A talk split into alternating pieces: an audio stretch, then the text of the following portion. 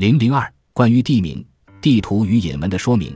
奥斯曼地名的拼法比较复杂，再怎么引经据典证明这个拼法正确，人们也同样能引经据典证明另外那个拼法也正确。许多地方甚至不只有一个名字，中欧有些地方就有四个名字。比方说，新扎姆基可以被称为 No Sampi、Uvar、u s k a c h v a r 和 n u h a z o 奥斯曼地名我已十分熟稔，但是会让英语读者十分困惑。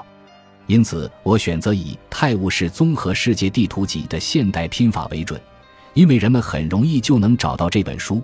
尽管我也要冒一些出现年代错误的风险，但如果用现代名称称呼一些奥斯曼省份，似乎显得太不合时宜。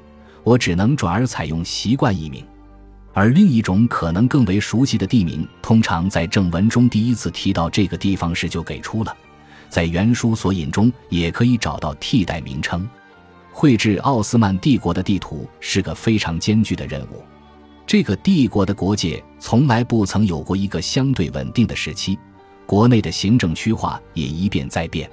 历史学家至今仍无法厘清各个行省存在的时间，更不要说搞清楚他们的边界了。所以，任何一张标示省界的地图都是主观的。